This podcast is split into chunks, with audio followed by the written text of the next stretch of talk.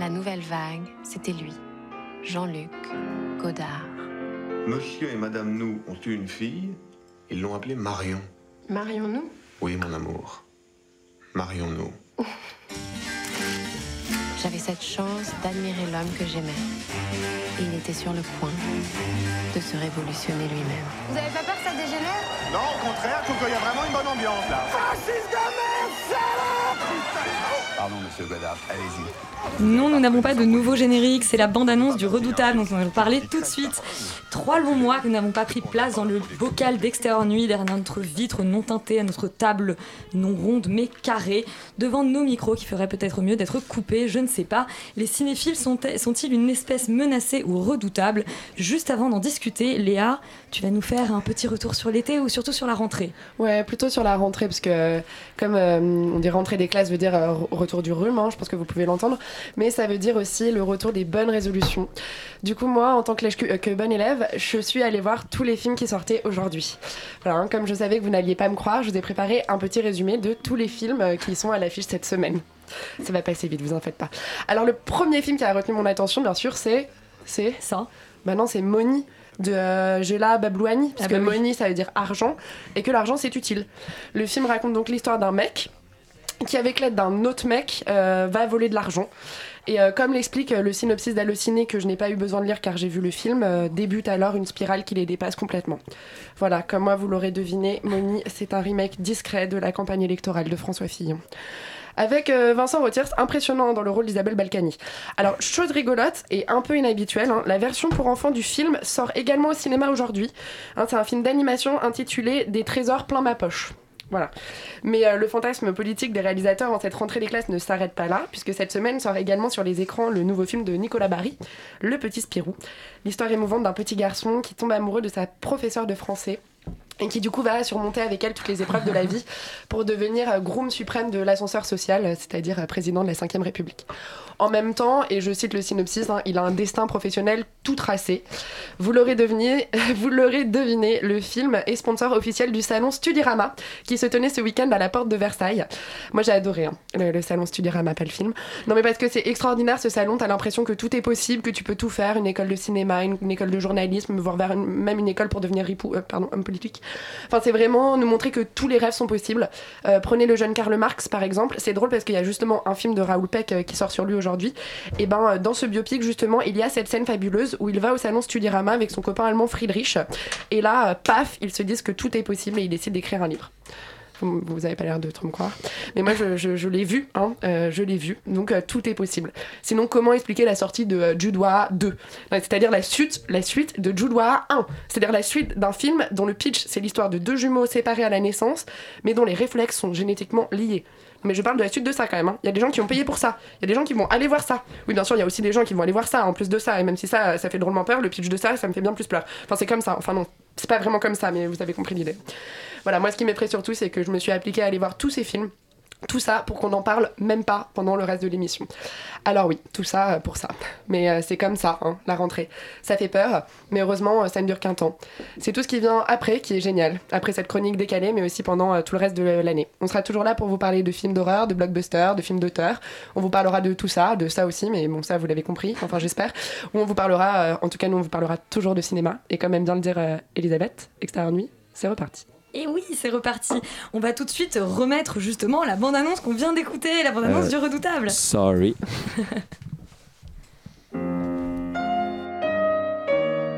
Il était respecté dans le monde entier. La nouvelle vague, c'était lui, Jean-Luc Godard. Monsieur et Madame Nou ont eu une fille. Ils l'ont appelée Marion. Marions nous? Oui, mon amour. Marion Nou. Ah, c'était en compète officielle à Cannes, nous l'avions vu à cette époque et on en avait même parlé à la radio. Depuis, il est sorti, il y a un peu plus de gens qui l'ont vu. Je vais commencer à votre- enfin, par vous demander votre avis à vous, vous qui n'étiez pas à Cannes. Euh, Zoltan, je sais pas, qu'est-ce que ça donne Euh, moi, En je suis salle. déjà un grand fan de à la Ah, je base. que dire de Godard. Non, et je suis aussi. euh, Enfin, j'aime beaucoup Godard, mais je vais dire que je m'y connais pas assez pour euh, vraiment. Enfin, j'ai vu ses films, mais pas tous. Mais en tout cas, je trouve que le film, à mon avis, va, va s'apprécier de plus en plus au fur et à mesure des visionnages. C'est un film assez complexe. Euh, qui traite euh, magnifiquement de son sujet parce que Moi, ce qui m'a le plus fasciné dans le film, c'est le fait qu'il se pose directement comme une œuvre de fiction parce qu'il prend vraiment la voix de Godard et donc il, il- il se met à la place de Godard, mais à la fois j'ai l'impression qu'il y a une pertinence et une vérité dans, ce- dans ce qu'il décrit qui est assez troublante quoi. C'est-à-dire que t'en ressors en te disant c'est pas la vérité, c'est pas c'est pas comme ça que c'est arrivé, mais à la fois ça il, est- il doit pas être très loin.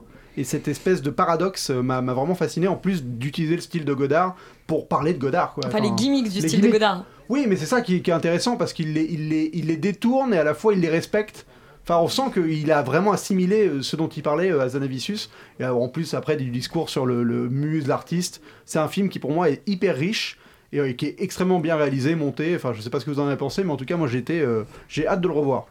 Bah moi, euh, je trouve que je serais un peu moins dithyrambique que toi. Je trouve, j'aime beaucoup Azanavicius aussi. Euh, moi, j'ai plutôt tendance à penser que c'est un film assez euh, à, la, fois amusant et à la fois poseur en fait. C'est-à-dire que c'est c'est bien, on rigole, euh, on s'amuse bien. euh, il détourne d'ailleurs très bien, il pastiche très bien euh, tous les poncifs de la nouvelle vague, euh, la nouvelle façon de filmer, etc. Enfin, tout, tout un tas de trucs. euh, qui étaient certainement révolutionnaires à l'époque, mais dont on rigole pas mal aujourd'hui. Euh, après, en fait, je trouve que le, propos du film est finalement assez creux. Euh, Il y, a, y a que le. Finalement, en fait, y y a- y le meilleur truc, c'est ce quand Azanavicius fait de l'Azanavicius. C'est-à-dire qu'en gros, l'histoire d'amour qui est, qui est construite derrière est plutôt bien fichue. Euh, je la trouve assez, euh, assez touchante. Euh, elle est, ouais, c'est, pour moi c'est ça qui porte le film et c'est ça, c'est et cette espèce de, de comment dire, de déchéance à la fois de cette histoire d'amour et du cinéma de Godard en même temps. Tout ça à cause de convictions euh, politiques un peu, un peu absurdes. Euh, c'est ça qui est le plus intéressant dans le film. Tout ce qui est le propos euh, tentant de de donner une définition de ce que c'est que le cinéma. Il y, a des, il y a des trucs qui sont un petit peu lourds et un petit peu. Euh, ouais, clairement on a l'impression qu'il veut mettre les pieds là où il a pas habitué. Quand tu- oui, mais alors quand tu Un dis- peu raté à mon sens. Quand, tu, quand dis que le, le film a un propos assez limité mais existe que par son style, est-ce qu'on peut pas faire un parallèle avec Godard directement? Bah, euh, pff, moi je suis pas forcément un très grand fan de Godard. C'est-à-dire que si le style dont tu parles c'est l'escroquerie, moi j'ai pas de problème. Oh tu là vois, là, mais- messieurs, euh, un tu avances en nos troubles. C'est un peu dur, j'exagère. Mais, Gardez vos œufs et vos mais tomates, oui, voilà, euh. euh, bon, euh, c'est non parce qu'en plus, euh, enfin en tout cas, c'est pas du tout le propos du film en fait.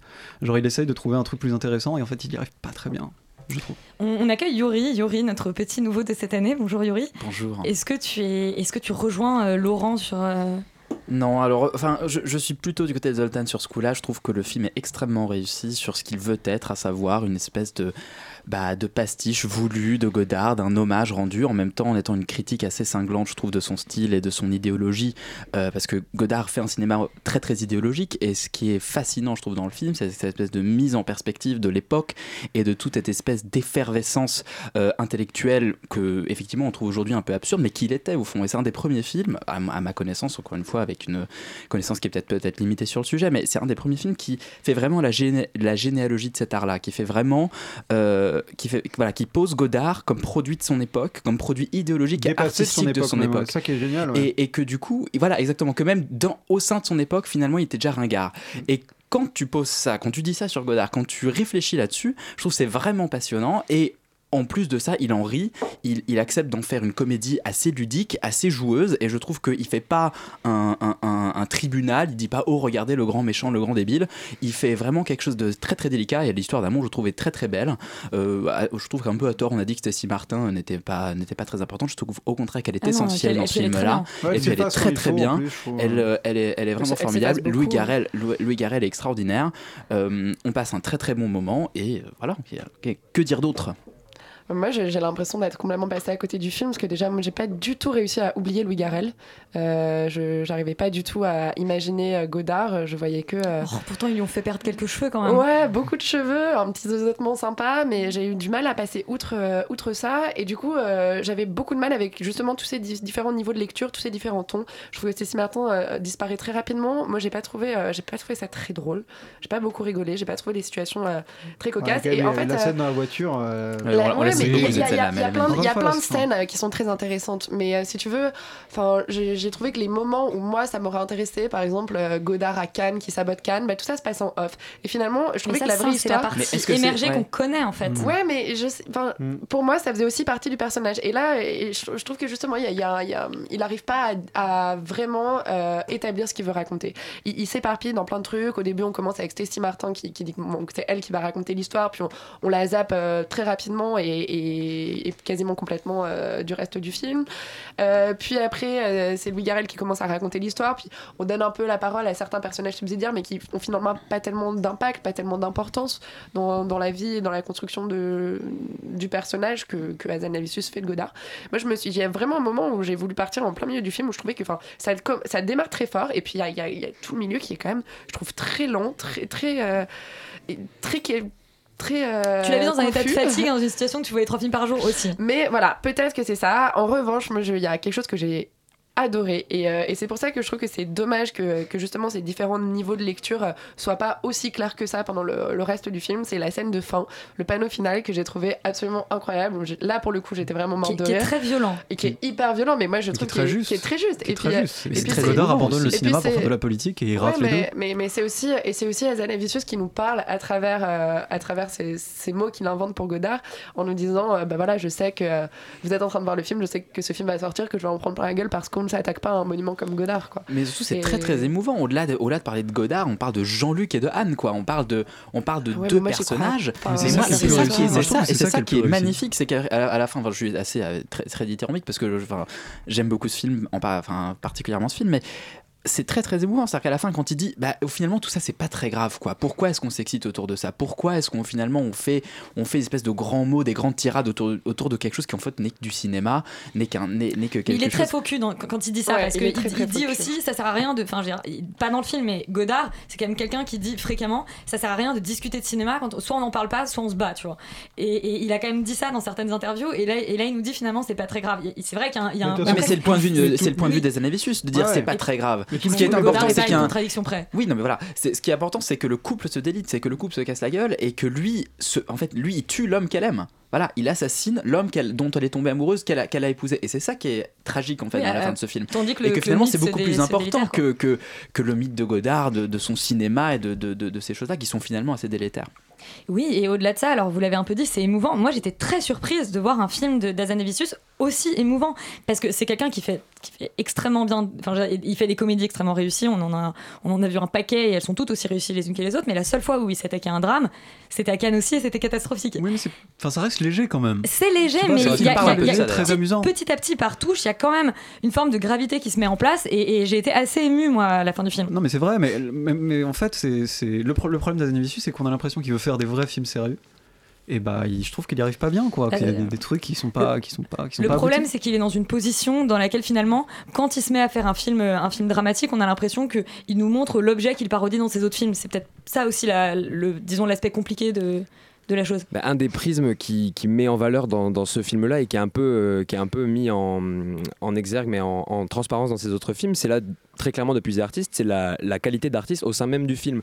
Il y a un truc, il y a un travail sur l'esthétisme dans OSS 117, euh, il, y y avait un travail euh, bon, très léger dans The Search, mais il y avait un immense travail dans The Artist, c'était un grand hommage à l'artiste. Et là, en fait, au-delà de tous les aspects dont vous avez parlé, moi je suis un peu team, euh, team Zoltan Yuri, Elisabeth, quoi, sur le fait que c'est un- pour moi un très bon film. Et en fait, il y a aussi un aspect dans, dans ce film-là qui est la réflexion de Godard et sa remise en question perpétuelle. Parce qu'au-delà de la révolution, au-delà de, au-delà en fait du contexte qui resitue, il y a ce truc de constamment dire non et non, je, je refais mon premier film, non et non et non. Et là, en fait, je suis peut-être d'accord avec toi, Laurent, qu'il y a certains aspects fragiles du film, mais je ne suis pas d'accord avec toi sur le fait qu'en fait, c'est un film fragile parce que justement, il admet que c'est un film qui se remet en question. Il admet, même à Zanavicius, que dans son film, il va prendre Godard pour lui-même aussi essayer d'autres choses. Et un dernier aspect du film dont je voulais parler et que je pense qui n'a pas été, euh, pas été évoqué aujourd'hui, c'est euh, l'immédiateté avec Nuit debout.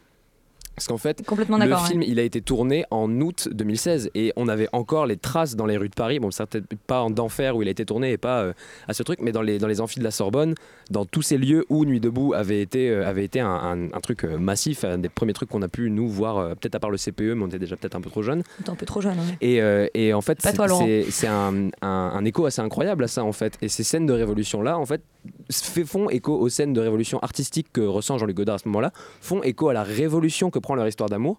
Ce mot, le redoutable, il est incroyable. Et il y a cette phrase qui est répétée plusieurs fois euh, par rapport au sous-marin. euh, et ainsi, ainsi va la vie dans le redoutable, à bord, À du, bord redoutable, du c'est à bord redoutable. du redoutable.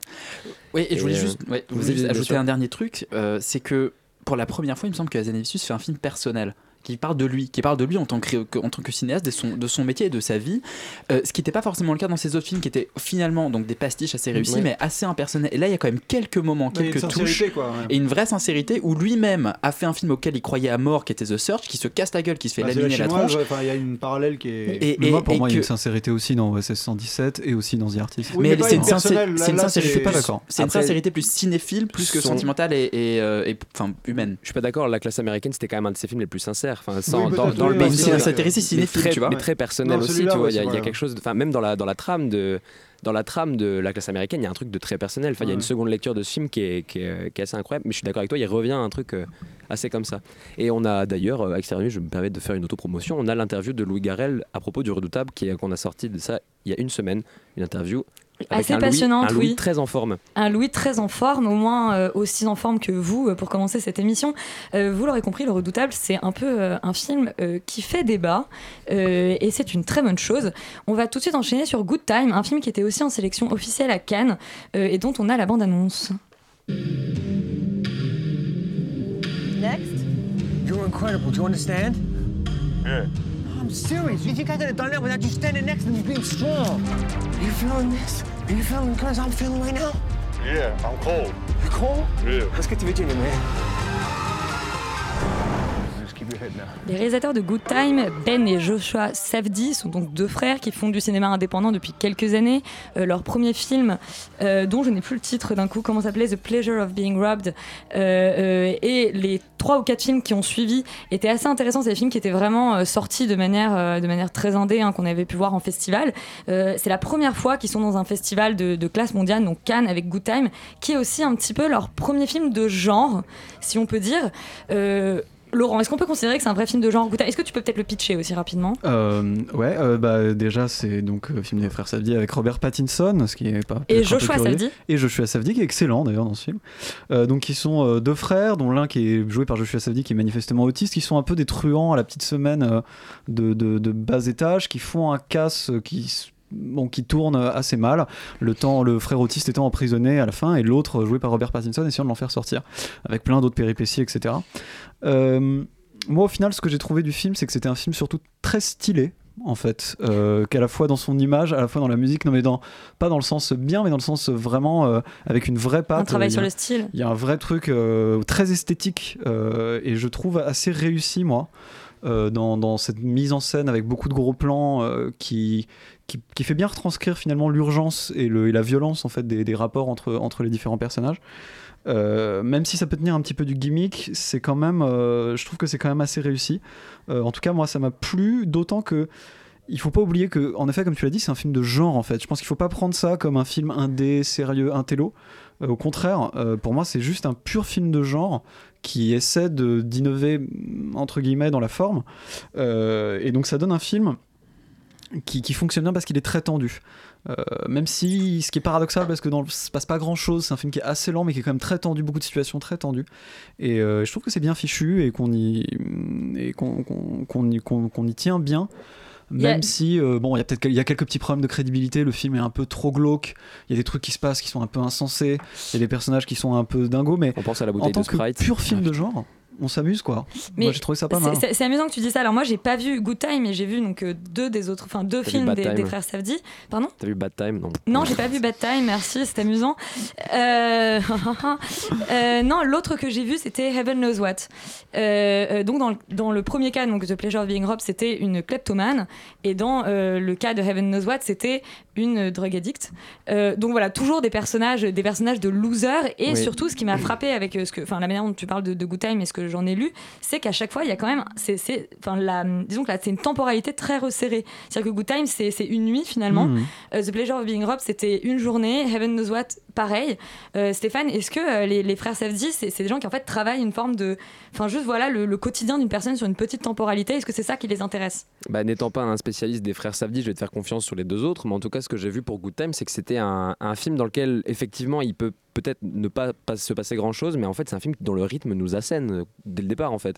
C'est un rythme qui... euh, le, départ, c'est un plan... euh, c'est un, chant contre chant extrêmement serré, pas de musique, le truc hyper, hyper réaliste, et on voit Joshua Safdie qui se fait suivre par un médecin en fait. Et le médecin lui pose des espèces de questions euh, du genre et là euh, on va te faire euh, un truc d'interprétation de phrases machin et il y a juste en fait le Joshua Safdie qui se tient comme ça face à la caméra et qui a des, des soubresauts en fait et qui, a, la lèvre qui tremble qui qui a des il commence à pleurer et il, lui répète non j'aime pas je veux pas faire ça je veux pas j'aime pas machin et en fait moi la, la question qui m'a vraiment énormément frappé c'est le le, le- le frère qui va essayer de désendiguer son frère du handicap. Robert Pattinson, en fait, il prend en charge son frère qui, en fait, a un certain handicap. Et à chaque fois, j'ai l'impression que c'est ce qu'on retrouve dans les frères Safdie, qu'il y a toujours Ouais. cette notion de la chose qui va te, euh, en fait, t'empêcher d'être le toi ultime, en fait. Et on voit, par exemple, la scène de la poursuite, Robert Pattinson s'enfuit en courant, euh, esquive tous les trucs possibles, et en fait, le frère est juste euh, quelqu'un d'extrêmement maladroit, en fait.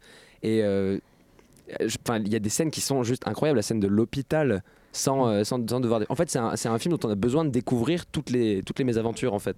C'est c'est un film dont il, s- dans lequel il s'enchaîne des choses qui sont juste complètement incroyables. Et en fait, moi, ça m'a plu, quoi. Je suis d'accord qu'il y a des trucs trop glauques, il y a des trucs qui sont vraiment Mais gênants. souvent, c'est un peu des tragédies en mineur. Je sais pas si t'as retrouvé ça, Yuri, mais.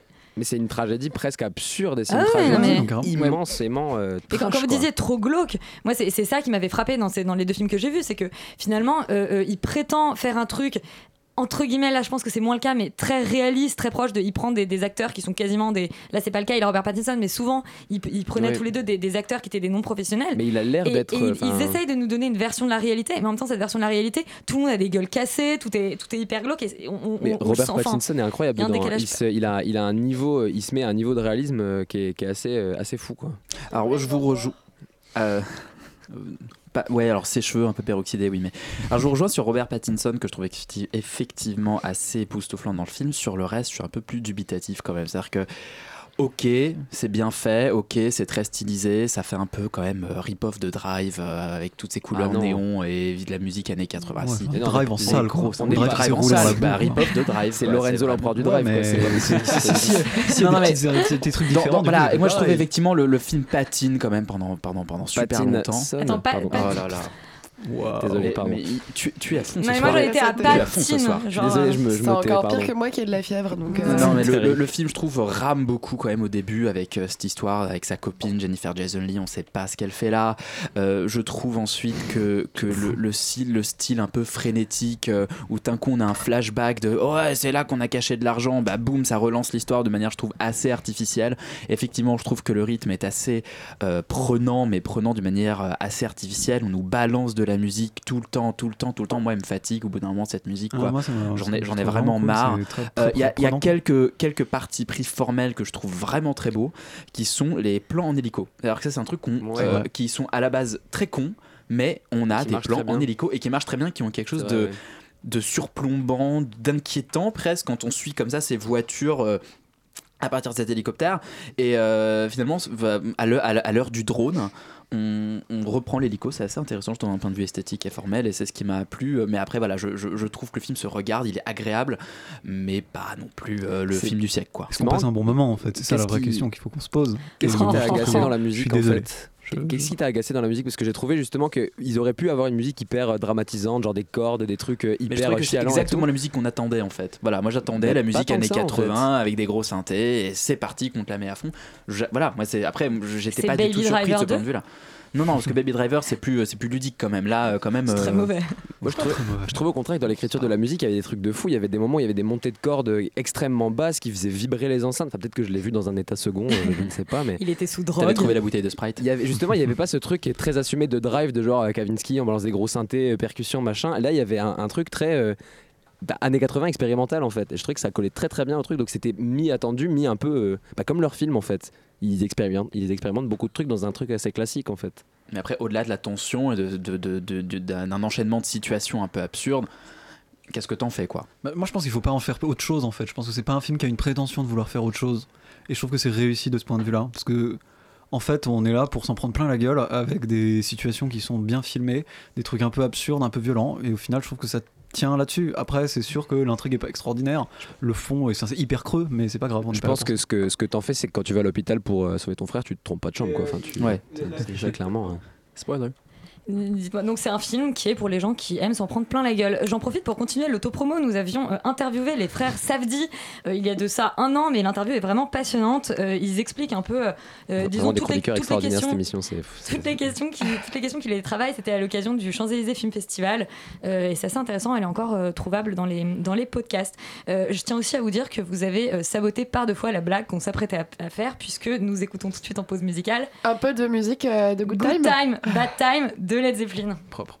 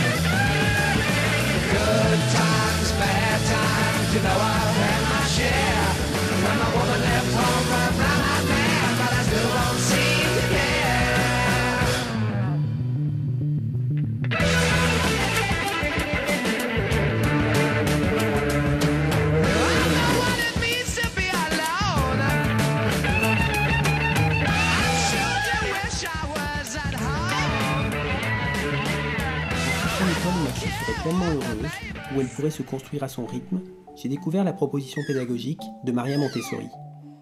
C'est de là qu'est né mon désir de réaliser ce film.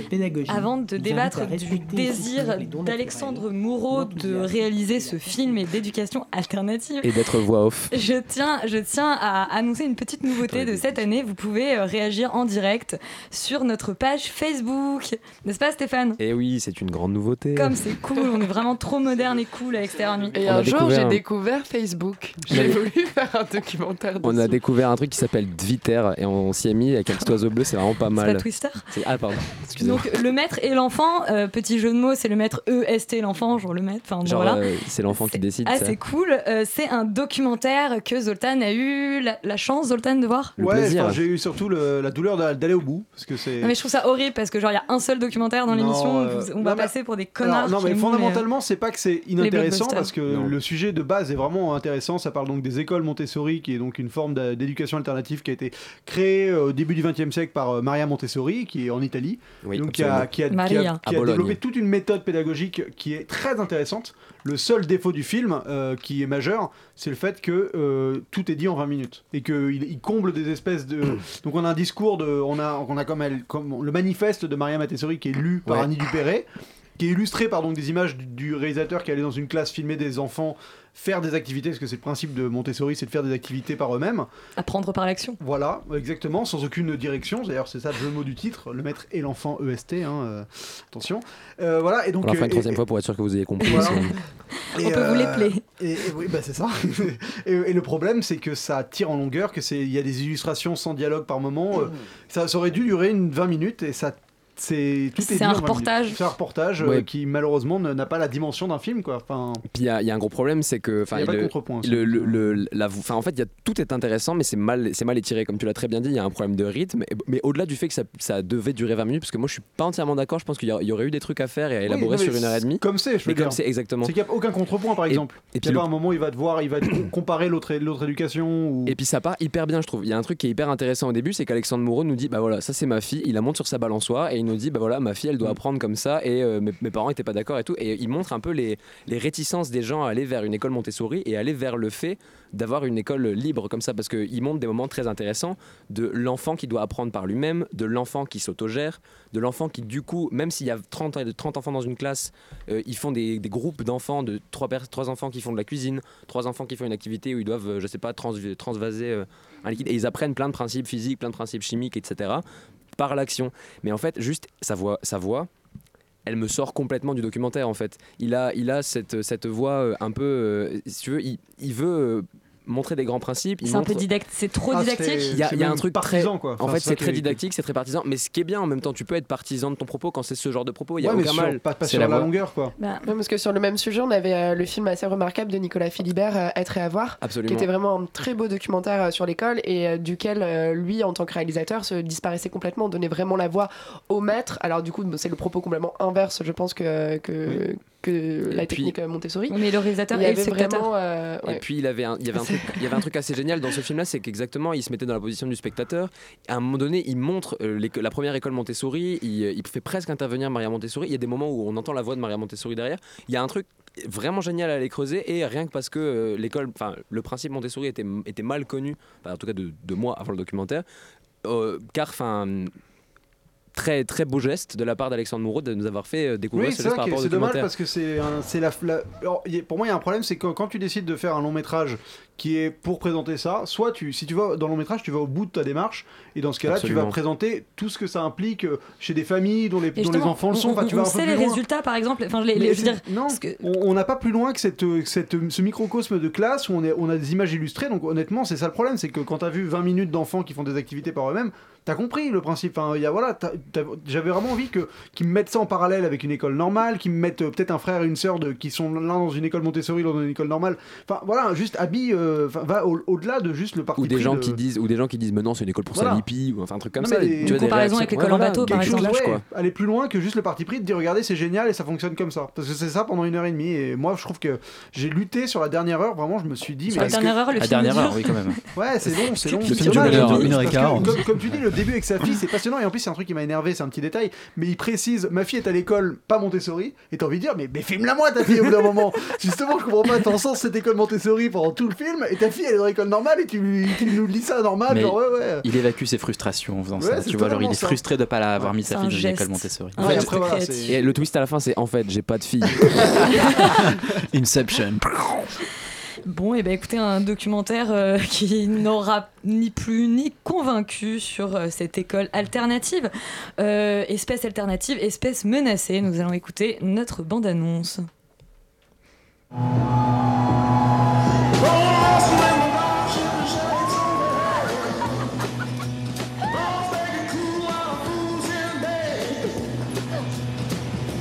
petite femme.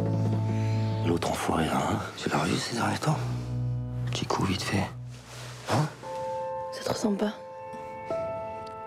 Je vais avoir besoin d'aide parce que je m'y suis prise à trois fois pour lire euh, le résumé, enfin le, je veux dire le, le pitch du film et je n'ai toujours pas compris.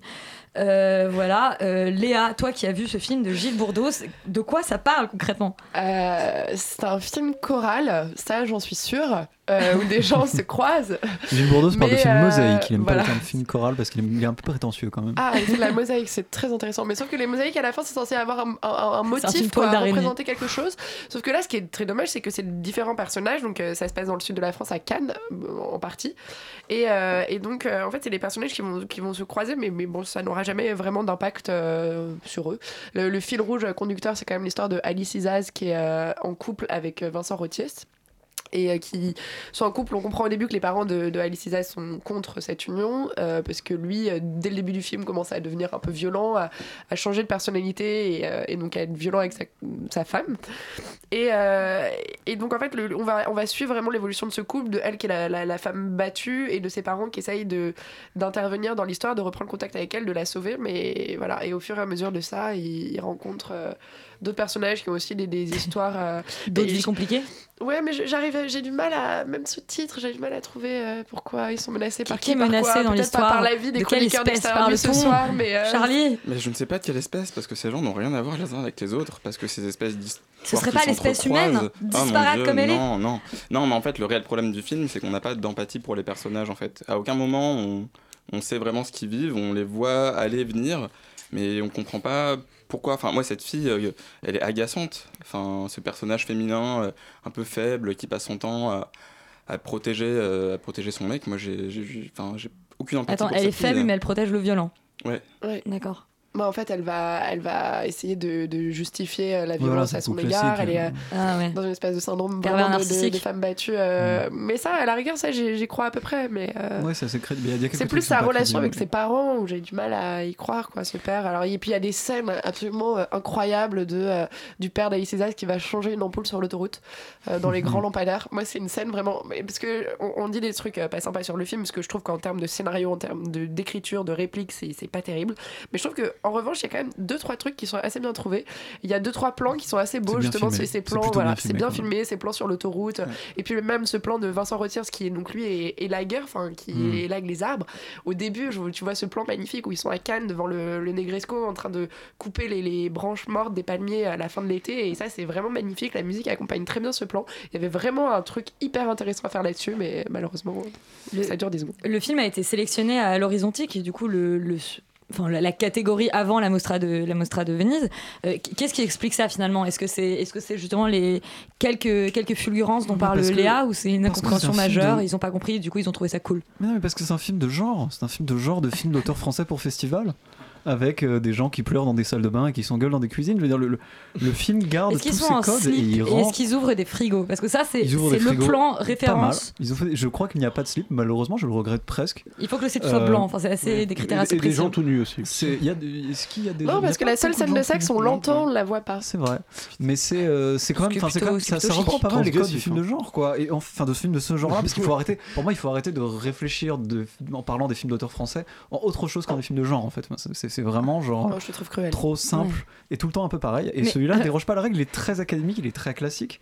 Euh, mais il est pas mauvais. Moi, je, moi, je l'ai trouvé plutôt bien joué. Je serais pas aussi dur avec vous sur les, sur les interprétations et sur les personnages, mais j'ai trouvé que les personnages étaient relativement convaincants, que je les ai trouvés qu'ils étaient très bien interprétés. Grégory Gadebois est Moi, excellent, sont- Vincent c'est Rottier bien très joué, bon, c'est très bien joué, mais, c'est derrière, c'est filmé, c'est les- mais ce c'est qu'on leur fait creux. dire, quoi. C'est extrêmement creux, c'est extrêmement vide. Il se passe euh, leur petite vie, euh, leur petite vie de petit drame familial, euh, voilà, euh, qui est très douce amère. Enfin, pff, on s'y ennuie quoi, mais comme comme dans beaucoup de films français de ce genre-là quoi. Mais est-ce qu'on s'ennuie poliment?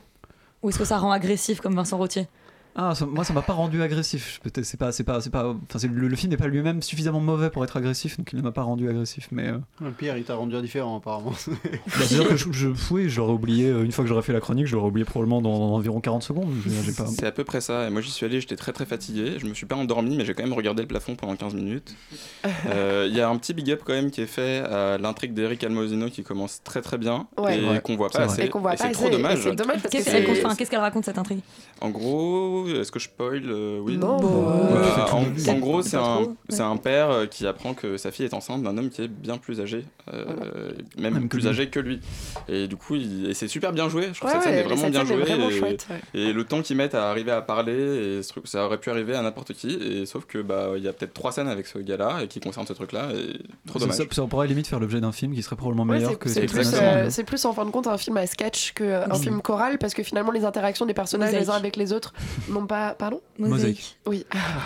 Non, pour moi, la mosaïque, c'est sur Canal Plus quand tu cherches ta chaîne, comme ça que tu euh, c'est c'est un, un film qui est bien plus à sketch finalement, parce que chaque il y, a- il y a des scénettes qui sont très drôles, même le- la troisième histoire parallèle, donc qui est celui d'un d'un fils euh, qui va essayer de sauver sa mère, qui, dont le, le- enfin, un fils qui va essayer de- d'aider sa mère qui est internée en hôpital psychiatrique après le départ de, euh, de son mari.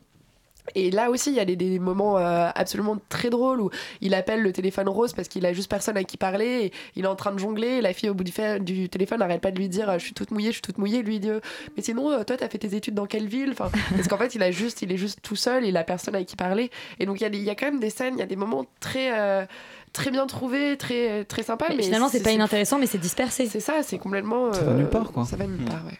Ça va nulle part. Bon. Euh, autre espèce menacée, les enfants de ça, menacés par un clown qui fait peur ou pas peur. Euh, on tranchera ça juste après avoir écouté ça, c'est vraiment toi, de téléphone. Bravo. Non? On m'annonce en régie un problème technique. Ça, c'est vraiment toi de téléphone n'a pas voulu se charger. Donc on va juste écouter le, le thème de la série des années 90 réalisé par euh, Tommy Lee Wallace. Je suis vraiment désolé. Oh non Bon bah, On peut vous le chanter si vous ce sera bien quand même.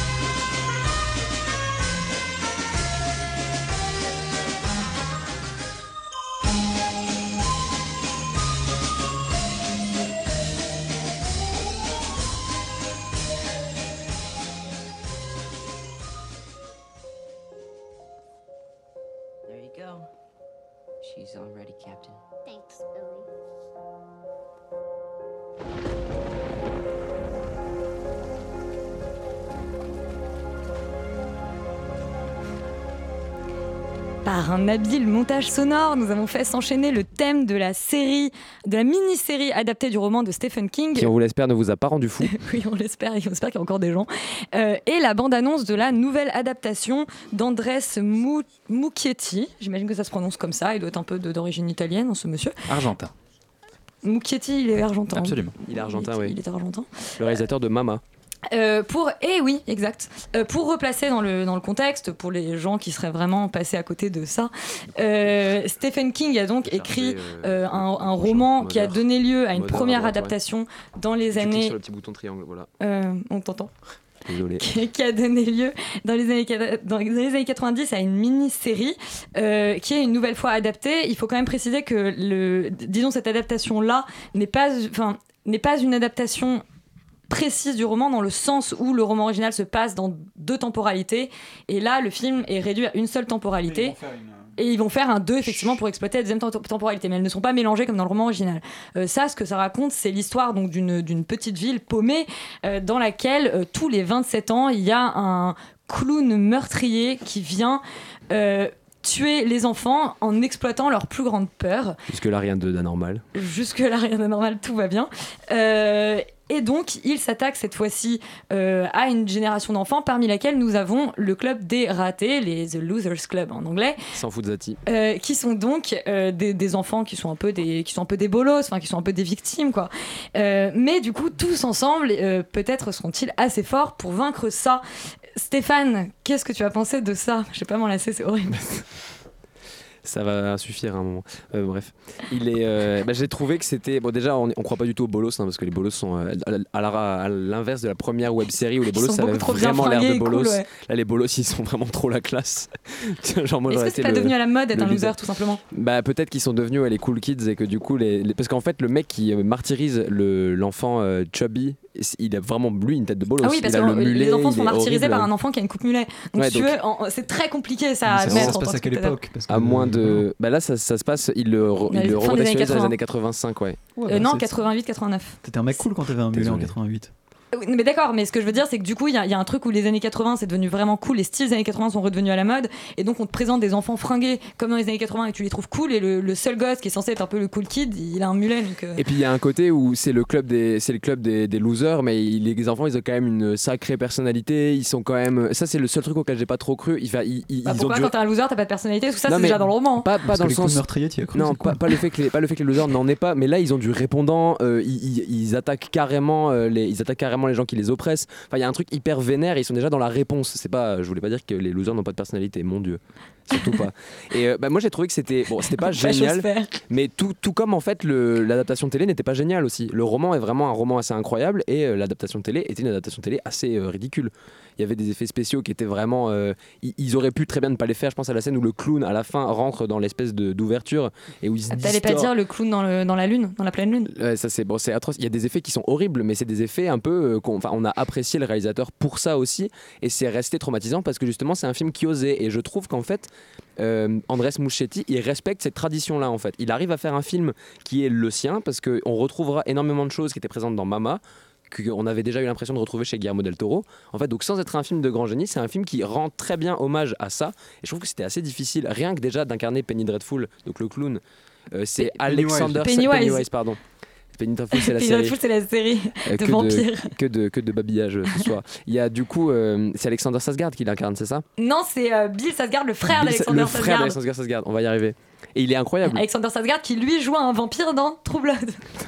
Trop de vampires. trop, trop de choses.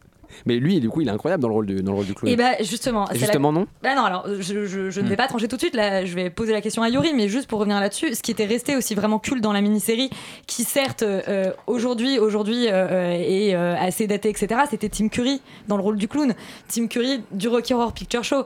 Et est-ce que Bill Sasgard est à la hauteur en tant que, en tant que ça Absolument pas. Je trouve le film ridicule de bout en bout. Il m'a fatigué au bout de fait. 10 minutes avec ces espèces d'effets sonores euh, à la moire moelleux avec vraiment. C'est comme s'ils avaient une banque son. Fais ton film d'horreur en 5 leçons. Alors euh, il y a euh, la musique émouvante, il y a les montées de cordes, il y a les gros sons dans les basses et ensuite il y a donc tu vois le réalisateur dans la salle de montage qui dit à ce monteur ah tiens tu me mets la petite montée de cordes là machin et c'est toutes les 30 secondes environ, mais sans exagérer, il y a, y a une montée de cordes, il y a des, y a des grosses basses, c'est c'est comme ça tout le temps, tout le temps, tout le temps, sans aucun rapport avec l'intrigue. Un personnage traverse la route, oh mana Et en fait, il se passe rien, puis ensuite, il rentre dans une maison, ah là, il y a le clown, alors là, on met de la grosse musique qui fait peur. C'est un film, je trouve, qui formellement n'a n'a ni queue ni tête, c'est-à-dire qu'on ne sait pas où on est, on est dans les années 80. euh, années 80, Stranger Things, quoi, années c'est-à-dire 80, ressucé voilà. des années Et, et ça, c'est 80, ça, c'est la, la deux- le deuxième raison pour laquelle le film m'a fatigué, c'est pour moi, c'est la conséquence logique du syndrome Stranger Things. Avec C'est-à-dire d'ailleurs que un acteur on- en commun. Voilà, on a, cyniquement, on met le même petit gamin. Euh, c'est une, on n'a rien à raconter. Alors qu'est-ce qu'on fait? On réadapte Stephen King. Je pense qu'il faut arrêter d'adapter Stephen King parce qu'il y a au moins 5 adaptations de Stephen King qui sortent par an. Oui, c'est a un moment. Pas mal, un moment, c'est tout le temps la même chose. Ouais, mais ça rend Stephen a- King très content on quand même. a- Moi, je voilà, le lui, je pense qu'il a un. Attends, attends, un- il est vénère un à beau Shining, lui, il a pas aimé l'adaptation. Ouais, voilà. Et le meilleur, meilleure adaptation aimait le chèque. Ouais. Non, mais du coup, c'est ce qui, ce qui, voilà, on est dans un truc très, très. Moi, je comprends. Enfin, voilà, moi, sur le papier, ce film, je le comprenais pas. On me dit, on va faire, euh, ils vont Ah, faire une réadap- ils vont faire une réadaptation de ça. Je dis, ok, bah, ouf, déjà que le film des années 90, euh, moyen, moyen, mais euh, Tim Curry euh, sauvait un peu la donne. Et, et je j'ai jamais été vraiment fasciné par ce personnage de clown. Enfin, je- voilà, ça m'a jamais vraiment fait peur. Le film ne fait pas peur quand même, faut le dire. Non, mais alors, Il y a un juste- moment où c'est un film d'horreur qui fait pas peur deux secondes, les gens rigolaient dans la salle. Enfin, non mais d'accord, euh, mais alors justement, c'est- enfin, c'est c'est là où, où- alors je suis à la fois d'accord avec toi et pas complètement, c'est que pour moi, ça faisait sens de réadapter euh, Stephen King euh, euh, dans le sens où le roman était vraiment hardcore. Enfin, il y avait- il y avait vraiment des trucs très durs et très violents qui s'y passaient. Et le, alors moi, j'ai pas vu la mini-série, mais de ce que j'en ai entendu, c'était très, c'était beaucoup plus gentil, etc. Et moi, quand j'entends qu'il y a une nouvelle adaptation, je, voilà, je me suis dit, bon bah là, ils vont y aller carrément. Et moi, que ça, c'est-à-dire que ça, il fasse pas peur en tant que personnage de film d'horreur, ça me gêne pas, ça me gêne pas spécialement. C'est-à-dire qu'effectivement, je trouve que l'utilisation de la musique et, on- je suis pas sûre, c'est très étonnant. On a l'impression que le réalisateur ne connaît pas la grammaire du film d'horreur parce que parce que le, cinéma de genre, c'est un cinéma qui a une vraie grammaire précise. On a l'impression qu'il la respecte pas. Mais pour moi, le plus gros problème, il est pas là en fait. Le plus gros problème, c'est que le personnage de ça, euh, c'est quand même un pédophile. Tu vois, c'est quand même l'idée que t'as quand tu lis le roman, etc. Et, le, et, et là, le, le personnage, moi, qui me fasse pas peur, c'est-à-dire qui me terrifie pas, qui me fasse pas sursauter, je m'en fous. Par contre, il devrait me mettre mal à l'aise. Il, de- il devrait, il, il devrait avoir un côté à la fois fascinant, dérangeant, malsain, que je trouve qu'il a pas vraiment. Alors, je trouve la première, enfin, la scène d'ouverture assez réussie avec, euh, bon, tout le monde la connaît, la scène d'ouverture avec ce petit gamin en, en, ciré, en ciré jaune qui va jouer avec son petit ballon qui tombe dans l'égout. Mais qui pour le coup est là, le, le remake plan pour plan de ce qu'on avait dans le, dans, dans le mini. D'accord, mais, mais- mais d'accord, mais ça marche très bien. Et qui voit apparaître ce, ce- ce clown qui, qui, en gros euh, est dans la bouche d'égout, lui rend son lui rend son, son petit bateau et lui dit est-ce que tu veux venir voir? J'ai un cirque, etc. Et pour moi, c'est ça qui est intéressant, c'est-à-dire le côté, euh, il, il lui donne un peu ce qu'il a envie de voir, c'est-à-dire euh, bah, des bonbons, du cirque, etc. Et ça, c'est pas du tout tenu dans le film. C'est-à-dire que finalement, euh, euh, petit à petit, le, il, il se change, il se change en, en- en ce qui fait peur aux enfants. Et du coup, c'est plus du tout cohérent. Moi, moi, j'ai beaucoup de mal à comprendre comment il peut fasciner, donner enf- enfin enf- envie aux enfants de, de venir les voir s'il prend l'apparence de leurs parents qui leur font peur. Enfin, il y a un truc là-dessus qui est très étrange. Et moi, le deuxième truc qui m'a extrêmement gêné, au-delà de ça, je, bon, j'ai pas du tout aimé le film. Je trouve qu'il y a quand même quelques petits trucs réussis, notamment. Je trouve que la bande justement fonctionne plutôt pas trop mal. Il y a quand même une complicité entre eux et, les scènes vraiment de, disons un peu teen sont, sont plutôt mignonnes. Mais le truc qui m'a vraiment posé problème, c'est que le film, euh, euh, euh, mais le roman a déjà un petit peu ça, un côté très programmatique, c'est-à-dire que on commence par te montrer comment chacun va voir le clown et du coup on comprend la peur de chacun. Donc il y en a un qui a peur globalement de, de, de, sa mère, il y en a une qui a peur de son père, il y en a un qui a peur de, de la culpabilité d'avoir perdu son frère, etc. Et on a toutes ces idées-là, on a très bien compris. Ensuite on a une scène, on, on les voit, on les voit, on voit le groupe se, se, se reconstituer, alors un puzzle, on est là, bon ok on a compris. Ensuite on le voit exploser et ensuite on, on les voit chacun euh, genre euh, euh, s'élever contre le parent qui leur font peur pour se retrouver. Et il y a un truc où genre on, on voit les trois scènes quasiment d'affilée avec les enfants qui se lèvent contre un parent et qui sont là genre non je suis pas ton enfant etc. Et, et, et je, je veux dire, c'est- c'est c'est très bizarre. C'est hyper scolaire, en C'est fait. hyper scolaire et c'est un peu lourd. Et, et, et voilà, je trouve, je trouve ça assez dommage parce que au-delà de ça. Bon, le- moi, le délire Stranger Things euh, m'agace un petit peu, mais je trouve qu'il y avait, un- je trouve que ça faisait sens, au contraire, de réadapter euh, euh, euh, ça et de lui donner une, une, une vraie cohérence de violence psychologique qui, à mon avis, est pas tenue. Et l'angoisse, c'est quand même qu'il y a un 2, du coup, dans le 2, donc c'est- c'est-à-dire le, le 2, c'est la deuxième temporalité, c'est le moment où, euh, adultes, 27 ans plus tard, ils reviennent dans la ville. Et alors, c'était intéressant quand c'était mélangé parce que c'était ce qu'ils étaient devenus face à, ce qu'ils ont été, etc. Là, faire un film entier sur des adultes qui reviennent sur une ville pour sauver des gosses d'un clown. Ce qui est exactement la temporalité de la, de la mini-série. En fait, c'était exactement divisé comme ça en fait. Et ouais, mais pourquoi? Parce que. Donc là, c'est effectivement un échec de réadapter complètement le format et de redire exactement ça de la même chose. Je suis d'accord Mais, avec mais pour- c'est- pourquoi c'est pas les en fait. mélanger? Je veux dire, ce serait vraiment plus passionnant. beaucoup plus intéressant. Ce serait beaucoup plus intéressant. Et je trouve que voilà, c'est pas tenu. Euh, voilà, écoutez, euh, autre film, alors c'est plus un thriller qu'un film d'horreur euh, directement, c'est Mother de Darren Aronofsky, dont nous allons écouter la bande-annonce en espérant que ce soit moins calamiteux que, que ça, visiblement. Ah oui, oui,